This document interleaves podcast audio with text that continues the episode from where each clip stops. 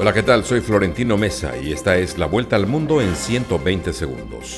Rusia afirmó que mató en un bombardeo en Kramatorsk a dos generales y unos 50 oficiales de Ucrania, que reivindicó nuevos y lentos avances en el frente oriental, donde se libra una batalla feroz. Cerca de 700 personas fueron detenidas en Francia durante la tercera noche consecutiva de protestas por la muerte a tiros de un joven de 17 años a manos de un agente tras un control de seguridad, lo que ha sido calificado como un caso de brutalidad policial. El presidente mexicano Andrés Manuel López Obrador infringió la ley electoral durante las elecciones del Estado de México y Coahuila.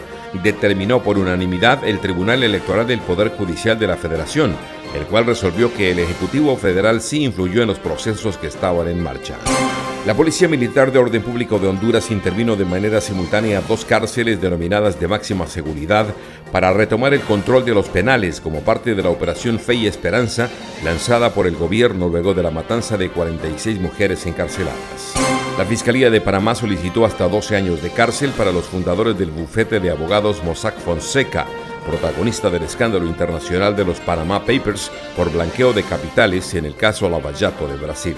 El tema de la integración regional centrará hoy los debates de la segunda jornada del vigésimo sexto encuentro del Foro de Sao Paulo, mecanismo de concertación de fuerzas progresistas de 27 países de América Latina y el Caribe.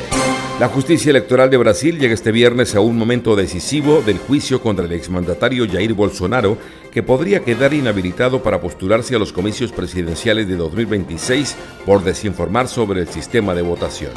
El gobierno de Venezuela desmintió que Estados Unidos haya levantado las medidas coercitivas unilaterales que pesan sobre el sector aeronáutico venezolano, como reseñaron algunos medios de comunicación internacionales.